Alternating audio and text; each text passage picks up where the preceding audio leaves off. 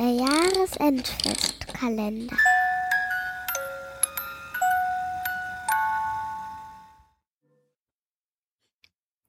Festtagsmenü. Eine Geschichte in sechs Gängen. Von Tim Süß.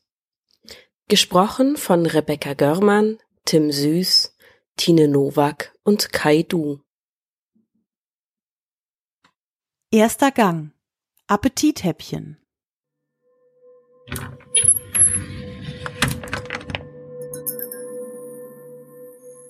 Wann er ihn zum ersten Mal gesehen hatte, daran konnte sich Joel kaum mehr erinnern. Es musste vor ein paar Wochen gewesen sein, als er die Bestände in der Speisekammer kontrolliert hatte.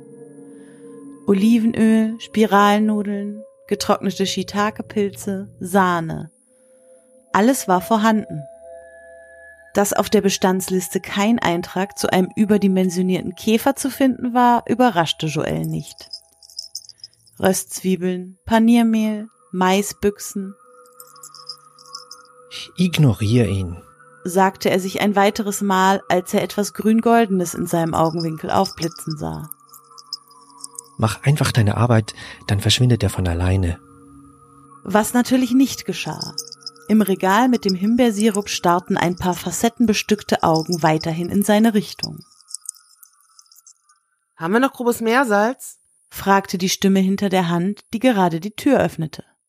Sina, die heute für den Fischgang zuständig war, betrat die geräumige Speisekammer. Ich ähm, bin noch nicht durch, murmelte Joel und tippte sich mit dem Bleistift auf die Nase. Basilikum, Nelken, weißer Pfeffer. Das Salz musste hier auch irgendwo sein. Sina lehnte sich an die halb geöffnete Tür und musterte Joel. Bist du schon lange hier? fragte sie und steckte sich die Haare unter die Kochmütze. Seit einer Dreiviertelstunde, erwiderte Joel nachdenklich. Er mochte Sina, auch wenn er ihren Sinn für Humor nicht verstand. Sie hatten beide im gleichen Jahr in der Bugwelle begonnen. Er als Sous-Chef, sie als Chef de Partie. Ich wollte nicht stören, sagte sie und griff nach der Türklinke. Joel blickte von seinem Klemmbrett auf. Tust du nicht. Sina sah ihn zögernd an. Ich frage mich, was Peter heute vorstellt, sagte sie nach einer kurzen Pause. Joel beschäftigte dieselbe Frage und ein flaues Gefühl machte sich in seiner Magengegend breit. Das wird schon Hand und Fuß haben, meinte er diplomatisch. Ja, wahrscheinlich schon, erwiderte sie, blickte zu Boden und verließ den Raum. Vom Regal her raschelte es und zwei Fühler an einem grüngoldenen Panzer zitterten leise summend.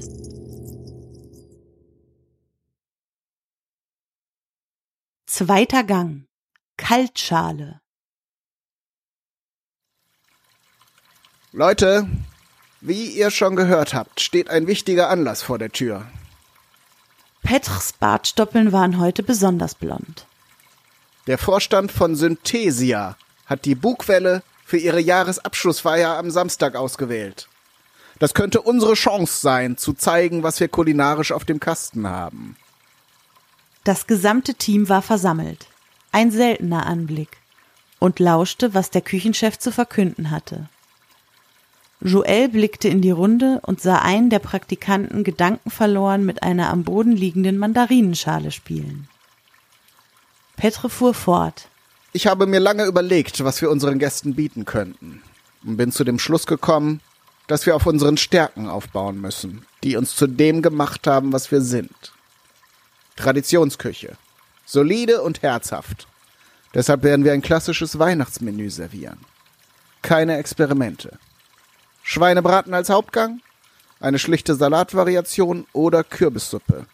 Forelle. Und zum Abschluss unser beliebtes Beerensorbet mit Zitrone.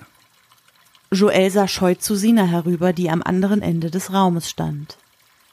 Die Enttäuschung war ihr ins Gesicht gemeißelt, und auch er hatte mit dem Gefühl zu kämpfen, auf der Stelle zu treten. Alles dreht sich, und doch bleibt alles stehen. Der Käfer war aus der Speisekammer gekrabbelt und hatte es sich mit einem mühseligen, flügelgestützten Hopser auf einem der Arbeitsbereiche bequem gemacht. Sein Panzer glänzte im Neonlicht und hundert Facettenaugen schienen Joel anzustarren. War er während des Morgens größer geworden? Und Joel wird sich um den Einkauf und die Koordination kümmern. verkündete Petre abschließend. Irgendwelche Einwände oder Fragen? Nicht? Dann ab an die Arbeit. Die Versammlung löste sich auf, doch Petre hielt Joel zurück. Hast du einen Moment? Sie betraten das kleine Büro des Küchenchefs und beobachteten das Treiben der Mannschaft durch das Sichtfenster. Petrich sprach Joel an. Damit wir uns einig sind. Wir können uns hier keine Fehler erlauben. Wenn wir dieses Menü verbocken, sind wir in drei Monaten weg vom Fenster. Die Zahlen sind nicht gut. Das könnte unsere letzte Chance sein. Ja, Chef, ich. Dann sehen wir das ja gleich. Keine Extrawürste. Bewährtes. Und keine von Sinas Molekulartüfteleien. Ich verlasse mich auf dich. Ist gut, Chef. Keine Experimente. In Joels Augenwinkel stieß ein haariges, grün-goldenes Bein das Filetiermesser vom Tisch. Niemand erschrak. Zwischengang. In einer menschenleeren Küche stand Joel am Herd vor dem Restetopf. Die Brühe war seit Tagen mit allen Abfällen gefüllt worden, die bei der Zubereitung anderer Speisen anfielen. Der Dampf aus dem Topf war kochend heiß und hatte den Raum in einen erdrückenden Schleier gehüllt. Seine Hände vollführten einen automatischen Messertanz an einer halbierten Aubergine, während er sich umblickte. Wo waren sie alle? Ein Summen neben ihm klang bekannt. Der goldgrüne Käfer saß auf der Küchenzeile hinter ihm und spreizte kurz seine Flügel. Sein Kopf, der im Gegensatz zum massiven Körper lächerlich klein wirkte, drehte sich von links nach rechts. Joel sah in den Topf. Die Brühe wollte einfach nicht zu dem werden, was er wollte. Auf dem Schneidebrett lagen seine abgetrennten Finger, die er sorgfältig in den Topf schob und umrührte. In der schaumigen Flüssigkeit erschien ein zerkochtes, menschliches Gesicht und verlangte nach grobem Meersalz. Mit klopfendem Herzen wachte Joel auf. Vierter Gang. Fischgericht. Am nächsten Morgen fand er Sina in der Raucherecke beim Seiteneingang.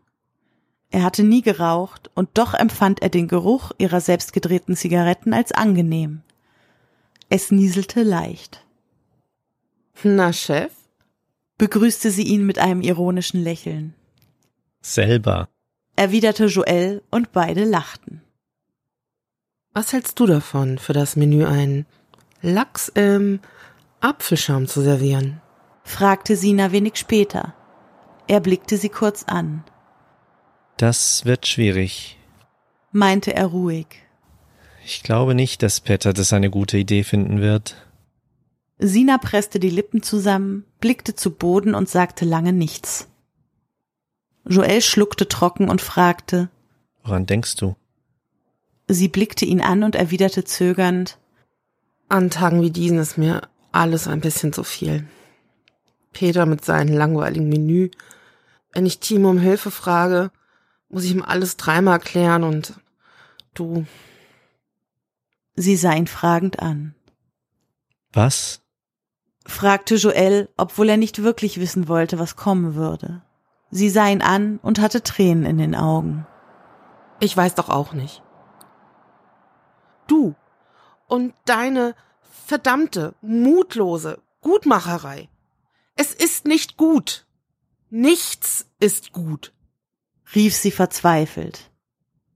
Joel fühlte eine ungewohnte Wut in sich aufsteigen. Was soll das heißen? Gutmacherei.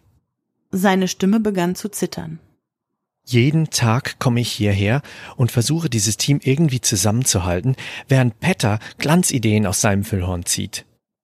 Ich höre mir jedes Problemchen an und versuche jeden Streit zu schlichten. Ich reiß mir den Arsch auf und niemand merkt's. Sina blickte ihm in die Augen. Doch, ich merke es. Und wie es dich kaputt macht. sagte sie leise. Joel drehte den Kopf zur Seite und gestand, An manchen Tagen glaube ich, dass ich verrückt werde. Ich sehe. Er brach ab und blickte Sina schweigend an. Was? Was siehst du? Seit Wochen erscheint mir ein riesiger Käfer, wenn ich in der Küche stehe. Ich sehe ihn jeden Tag. Er verfolgt mich. Ich glaube, ich glaube, ich brauche Hilfe. Sina blickte ihn mit großen Augen einen Moment an und nahm Joels Hand. Komm mit, sagte sie und führte ihn in die leere Küche. Ein grün-goldener Panzer krabbelte unbeholfen in Richtung Speisekammer. Facettenaugen blitzten im Neonlicht. Hallo, glänzender Freund, sagte Sina ruhig, und der Käfer zuckte mit den Fühlern. Sie drehte sich zu Joel um. Und ich dachte, ich bin es, die durchdreht. Fünfter Gang. Hauptgericht. Kaum war der Käfer in der Kammer verschwunden, öffnete sich die Tür und Petr betrat den Raum. Na, ihr seid ja früh hier. Das Bankett ist doch erst morgen, sagte er und legte seine Jacke ab. Joel räusperte sich. Wir hatten da eine Idee zum Menü, sagte er. Ein Fischgang. Lachs auf Apfelschaum. Mit Kohlensäure angereichert, semifreddo. Der Küchenchef verdrehte die Augen. Hast du mir nicht zugehört? Ich hatte gesagt, traditionell, klassisch, altbewährt. Keine Schäumchen und chemischen Experimente. Aber unsere Gäste sind Chemiker, warf Sina ein. Petr drehte sich um. Hätte ich mir ja denken können, dass du dahinter steckst. Was glaubst du eigentlich, wessen Küche das ist? Hm? Es ist unsere Küche. Und du solltest es begrüßen, frischen Wind in unsere Menüs zu bekommen. Falsch. Das ist meine Küche. Und bislang ist es immer noch der Küchenchef, der bestimmt, was auf den Tisch kommt. Du hast hier gar nichts zu sagen.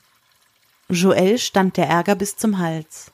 Hör auf, so mit ihr zu sprechen. Petre riss die Augen auf und rief Du auch? Das wird ja immer besser. Das ist kein flauschiger Kuschelbetrieb hier.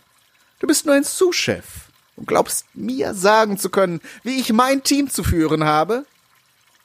Du bist nichts weiter als ein erbärmlicher Möchtegern-Cuisinier, der glaubt, mit altbackenen Rezepten den Gästen die Sterne vom Himmel zu holen. Erwiderte Joel. Das reicht. Du bist gefeuert. Ich will dich hier nie wieder sehen. Und das gilt auch für dich. Er wandte sich mit eisiger Stimme zu Sina. Ich werde dafür sorgen, dass dich in dieser Stadt keine Schnapskneipe mehr anstellt. Sina schluckte. Sprache verschlagen, Frau Molekülchen.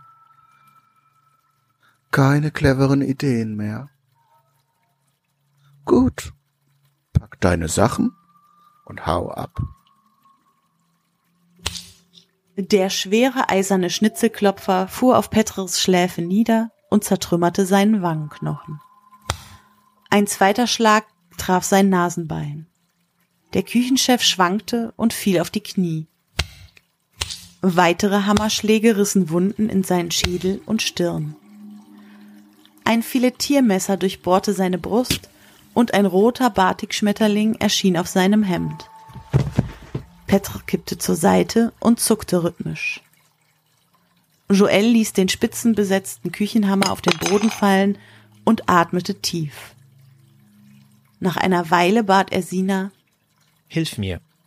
Sina legte das Messer zur Seite, packte die Arme des ausblutenden Kochs, während Joel dessen Beine anhob. Sie schleppten ihn zur Speisekammer, legten die Leiche auf den kalten Boden und verließen die Kammer wieder.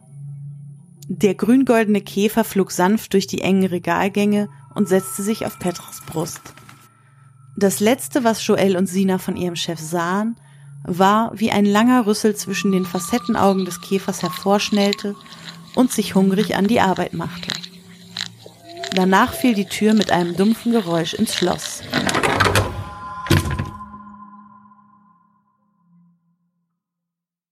Sechster Gang. Dessert. Die letzten Gäste hatten das Restaurant verlassen.